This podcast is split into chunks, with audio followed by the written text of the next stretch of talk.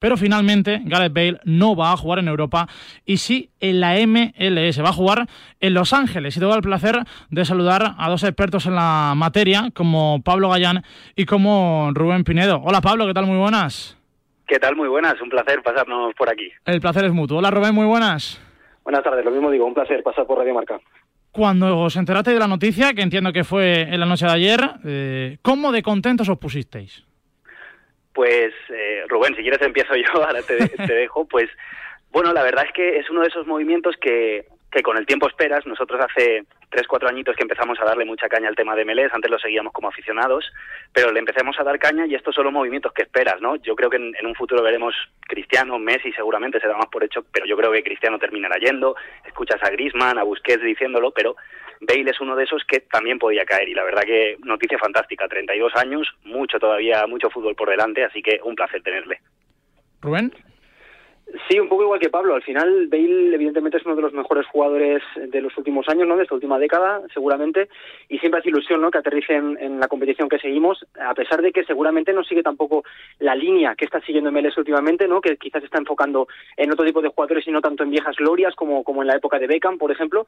Pero está claro, ¿no? Ahora ha llegado Insigne, ha llegado Chiellini, precisamente el equipo de Bale, ahora ha llegado Gareth Bale. Entonces, pues también hace ilusión, ¿no? Sobre todo porque también pone el foco, ¿no? En una competición que tiene estas grandes estrellas, pero que tiene mucho más, ¿no? Y si sirve para darle un poquito de altavoz, ¿no? Y de, y de hablar un poquito de ella, pues bienvenido sea. ¿Cuándo vídeo? En esto es MLS en YouTube de Gareth Bale. Pues mañana mismo nos juntamos, Rubén. mañana nos juntamos y, le damos caña porque es algo que, hay que tratar. Sin duda, un vídeo que hay que tener en el canal. ¿Qué le puede dar Gareth Bale a la MLS? Pues eh, principalmente lo, lo, que comentaba, primero foco, porque antes de incluso de debutar la gente ya estará seguramente viendo un poquito eh, como es su equipo, ¿no? Los Ángeles Fútbol Club, eh, verá que ahí está, acaba de fichar Chiellini, verá que ya está Carlos Vela, que es uno de los mejores jugadores de la competición, entonces lo primero foco, y después a nivel eh, futbolístico, evidentemente sabemos que MLS es una competición de menor nivel, sobre todo que la Liga Española, que es una de las mejores ligas del mundo, pero yo creo que sí que es una liga en la que se ve bastante espectáculo, se apuesta más por ataque que por defensa, es un fútbol muy ofensivo, entonces un atacante como Bale de, primer nivel siempre le aportará mucho, ¿no? Además, precisamente en este caso, aterriza en el mejor equipo de esta temporada en MLS, primero de su conferencia y de momento mejor equipo de, global, digamos, de la competición y, un contexto bastante exigente, ¿no? Entonces creo que será un reto para Bale, pero también es bonito para la liga tener un jugador con un atacante, ¿no? Del nivel de Gareth Bale. Chicos, ¿creéis que en algún momento la Major League Soccer mm, cogerá el nivel que tiene la competición europea o eso en Estados Unidos es muy complicado teniendo en cuenta el poco seguimiento que tiene el fútbol en comparación al baloncesto, al béisbol, etcétera? Pues, por ejemplo, mm, esto es algo que hemos tratado varias veces en el canal, ¿no? Y, a, tu pregunta, lo que respondemos es un sí rotundo, creemos que alcanzará ese nivel, pero hay que tener en cuenta una cosa muy importante, que es que hablamos de una liga con 25 años de historia nada más. Entonces, cuando a veces se la eh, minusvalora comparándola con las ligas europeas, la estás comparando con ligas de, de más de 70 años. Entonces, hay que comparar lo que era la Serie A, lo que era la Liga Inglesa, la Premier, España, con 25 años. Seguramente esta MLS a sus 25 años de historia, 26 ya, tenga un nivel muy parecido a lo que tenían en su, en su día la Serie A, todas estas ligas principales europeas, o incluso mayor. Entonces hay que poner un poquito en balance ese, ¿no? Que, que no se minusvalore una liga tan joven y además, eh, bueno, tiene detrás un país como Estados Unidos que en cuanto se interesa por el soccer le va a meter caña y eso va para arriba. Eso, y si me permitís eh, comentar que, bueno, la MLS nace en el 95, después del Mundial de, Estados Unidos 94, y en 2026 eh, Estados Unidos vuelve a albergar un Mundial. Entonces, quiero, decir que en estos cuatro años que faltan va a ser también un impulso muy grande, ¿no?, para que se llegue a esa cita con una gran selección y con una gran liga, con lo cual ahora el crecimiento a priori va a ser exponencial y hay gente que está invirtiendo ya dinero. Y donde hay dinero suele haber progreso. Tengo otra duda. ¿Le va a dar a Greg Bale jugando en la MLS coger el ritmo y el nivel bueno para el Mundial? Bueno, yo, yo creo que sí. Creo que es muy importante el factor de que empieza a competir desde ya. En cambio, si se hubiera quedado en Europa, tenía dos meses por delante de descanso, que es al final te quita un poquito de rodaje. Entonces, el rodaje lo va a seguir teniendo. No vamos a engañarnos, a un menor nivel. Tampoco tan menor, porque como ha dicho Rubén antes, va un equipo que es muy competitivo, va eh, de las dos conferencias, la este y la oeste, él va a caer en la oeste, es la de las dos la más competitiva, la que más nivel tiene. Y yo creo que al final Gareth Bale lo que busca es tranquilidad. A él le va la tranquilidad, creo que va a seguir compitiendo a buen nivel. Entonces, mi respuesta es sí. Sí, sobre todo por lo que decíamos, ¿no? Porque además cae en un contexto en el que ahora mismo Los Ángeles FC, después de una mala temporada el año pasado, eh, está a muy buen nivel. Es, un equipo que ahora mismo está primero de su conferencia, que va a llegar a playoff seguro como favorito. Entonces, dentro de que su, su conferencia está más fuerte, también ha caído en el contexto más exigente, ¿no? Un equipo que va a estar peleando por, por ser campeón hasta el final. Es un equipo en el que ahora mismo Carlos Vela eh, no es titular indiscutible, también ha tenido problemas físicos, pero tampoco es indiscutible, ha bajado un poquito su nivel, y es decir, que hay atacantes de, muy buen nivel. Entonces, Bale, a priori, tiene que ser indiscutible, no tenía que, sufrir para tener un, puesto, pero dentro de lo que es el contexto MLS, desde luego ha caído en, el equipo más exigente y el que más eh, le va a, pedir, ¿no? El que más le va a exigir para, para estar a un buen nivel de cara mundial. Me gustaría que me refrescarais eh, fechas de la Major League Soccer. Eh, alguien que en el Real Madrid, a muchos aficionados, pues eh, sobre todo en el primer tramo y no en este último, se enamoró ¿no? de la forma de jugar de Gareth Bale, un futbolista que ha sido importantísimo en la Champions que ha logrado el Real Madrid. Refrescanos horarios de la MLS, Pablo. Pues, por ejemplo, horarios de la MLS se va adaptando un poquito a Europa. Tienes partidos a las 9 de la noche. De hecho, eh, el AFC va a jugar a las 9 de la noche. Si te refieres a fechas más a largo plazo, eh, bueno, la temporada regular termina a principios de octubre, eh, la final de la MLS Cup será el 5 de noviembre, dos semanitas antes del el inicio del Mundial, entonces la han encajado, las fechas las han encajado perfectas para que coincida con el Mundial, no se interrumpe competición y como te he dicho, partidos 9 de la noche, 11 de la noche, 10 y media, 3 y 4 de la madrugada más o menos. ¿Son eh, favoritos Los Ángeles con estos fichajes, con el de Chiellini y el de Bale? Eh, sí, Sí, ya lo eran antes, porque ya te digo que era el equipo más competitivo y hasta ahora el mejor equipo de la competición, pero es que ahora mismo Chiellini y Bale eh, llegan mayores, pero Chiellini era campeón de Europa hace bueno hace un año y Bale ha sido campeón de Europa hace muy poquito. Quiere decir que son jugadores que a pesar de la veteranía aún están en el, máximo nivel de exigencia.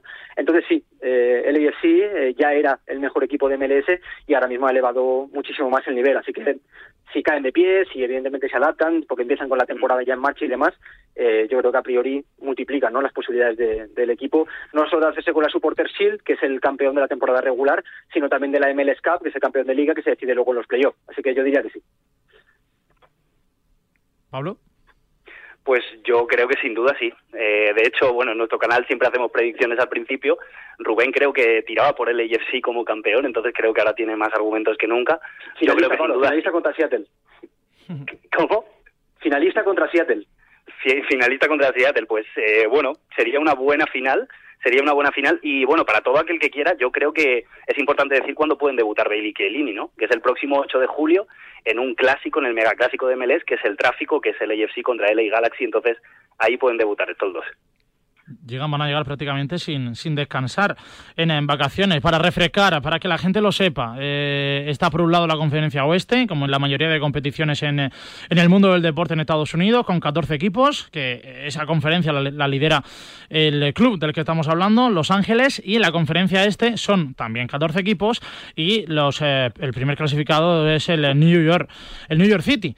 Se clasifican los siete primeros, el primero va directamente, contándonos un poquito. Vale, pues si quieres, Rubén, empiezo yo. Contamos un poquito. Este año, por fin está pareja la cosa, porque bueno, cada año surge una nueva franquicia. El objetivo es que hubieran 30 en total. De momento, Don Garber, que es el comisionado de MLS, ha dicho que este no es el final, que no van a haber 30, que van a por más. Pensábamos que eran 30, pero el año pasado él dijo que van a haber más.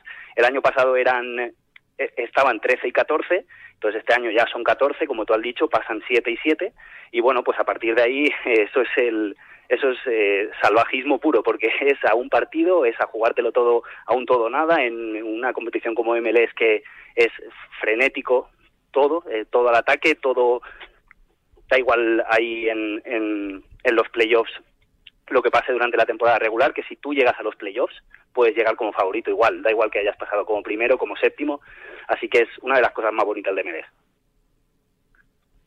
Sí, de hecho es una competición muy interesante por lo que dice Pablo. Cada año, además, tiene bueno unas normas económicas un poquito particulares y cada año hay un equipo que da la sorpresa. Es decir, un equipo puede acabar muy mal un año, el siguiente año ser campeón, un equipo puede habernos metido de casualidad o de suerte en playoff y terminar llegando a la final. Entonces, es una competición que cada año te da historias nuevas y eso es súper interesante. La temporada pasada el mejor equipo durante la temporada regular fue el de Carles Gil, el español, el ex del Valencia y del Deport. El, MVP del año, ¿no? Fue MVP de la temporada y de hecho está jugando espectacular, ahora mismo es el mejor jugador de la competición, eh, y sin embargo luego no llegó a ni siquiera a la final ¿no? de, la, de la MLS Cup y la ganó el New York City, que bueno, sabemos que es de la misma franquicia que el Manchester City.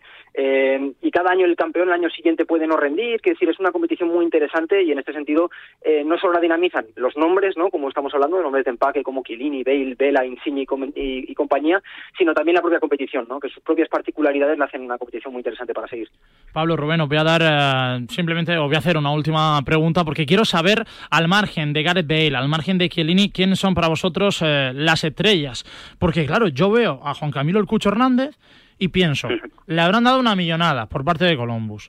Coge la, la fama, ¿no? O, su fama se amplía por el hecho de irse a Estados Unidos, a un gran, a un gran, eh, a un gran país. Y luego, entre cuatro años, puede volver perfectamente a Europa.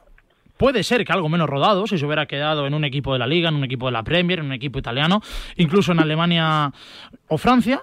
Pero claro, es que con el talento que tiene el Cucho, con los jugadores de experiencia que puede coincidir incluso en seis, ocho meses o en dos años, puede también aprender mucho ahí en, eh, en Columbus, siendo el líder y el referente del equipo. Eso pues es, o sea, yo creo... Que... Rubén. No, que iba a decir que precisamente el Cucho cae en, un equipo que tiene uno de los mejores jugadores de la competición, como Lucas Telarayán.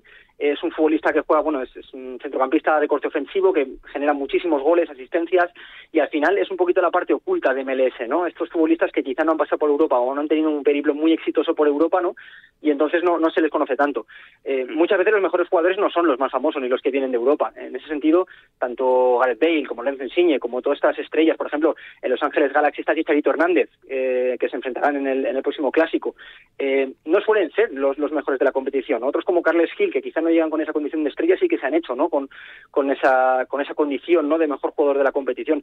Entonces, sí que es un contexto muy interesante porque es más exigente de lo que parece. Es decir, no es llegar y como yo llego de Europa soy el mejor.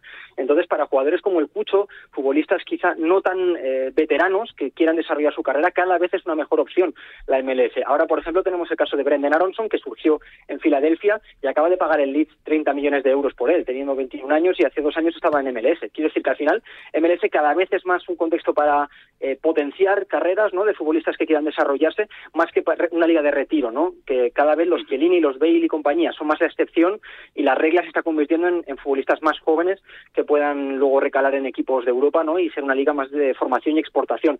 Entonces es un contexto particular, pero es un contexto que creo que cada vez es más interesante para lo que comentas, gente como el Cucho o jugadores que quizá no están encontrando su hueco en Europa y sí que quieran un, contexto competitivo para, para poder crecer y para poder hacerse como futbolistas yo iba, iba a destacar justo eso que decía Rubén, que lo, para mí lo mejor de MLS es esa cara B, esas joyas que salen de MLS, que seguramente se descubran en Europa cuando ya en dos, tres, cuatro añitos empiezan a despuntar, pues como son los Serginho Des, Weston McKennie, que sale de la academia de FC Dallas, pero ahora mismo seguramente habréis oído hablar de, un portero de 17 añitos que acaba de cumplir 18, que es Gabriel Eslonina, llegó a sonar para el Real Madrid hace un par de semanas, está prácticamente fichado por el Chelsea, es ahora mismo una de las joyas. Lo malo que se nos van año a año, el año pasado, por ejemplo, se fue Ricardo Pepi, un delantero que llegó a sonar, a sonar para el Bayern, terminó pagando el Augsburgo una cifra récord para la historia del club alemán, que son 30 millones por Ricardo Pepi, entonces para mí el valor de MLS es, es, esas joyas ocultas, como por ejemplo en su día que salió Brendan Aronson hace dos temporadas, pues ahora mismo diría que es Gabriel Slonina, el portero de Chicago Fire, que seguramente veremos en el Chelsea. Chicos, que me ha encantado charlar con eh, vosotros, eh, que os podemos seguir en vuestro canal de YouTube, en vuestras redes sociales. Esto es la MLS con Pablo Gallán y Rubén eh, Pinedo, que seguro que grandes futbolistas españoles, incluso, o del Barça, del Real Madrid, del Atleti, seguirán a la MLS y aquí charlaremos sobre ello en la radio del deporte. Gracias, Pablo. Gracias, Rubén. Un abrazo. Muchísimas gracias a vosotros. Pablo Gallán y Rubén Pinedo, que han sido protagonistas en este trámite de radio donde hemos analizado y hemos puesto en valor que Gareth Bale se haya unido a Giorgio Chiellini y Carlos Vela en Los Ángeles. Buen tridente, ¿eh? el que se forma en Los Ángeles, en la defensa con Chiellini en el ataque con Carlos Vela, uno de los líderes en el equipo, ex de la Salamanca, ex del Celta, si no lo recuerdo mal, cuando lo cedió el Arsenal, y también, por supuesto, ex de la Real Sociedad y un Gareth Bale que tiene 32 años, que yo creo que tenía mucho fútbol para darnos, pero que no ha querido. Vamos a llegar a las siete y media de la tarde.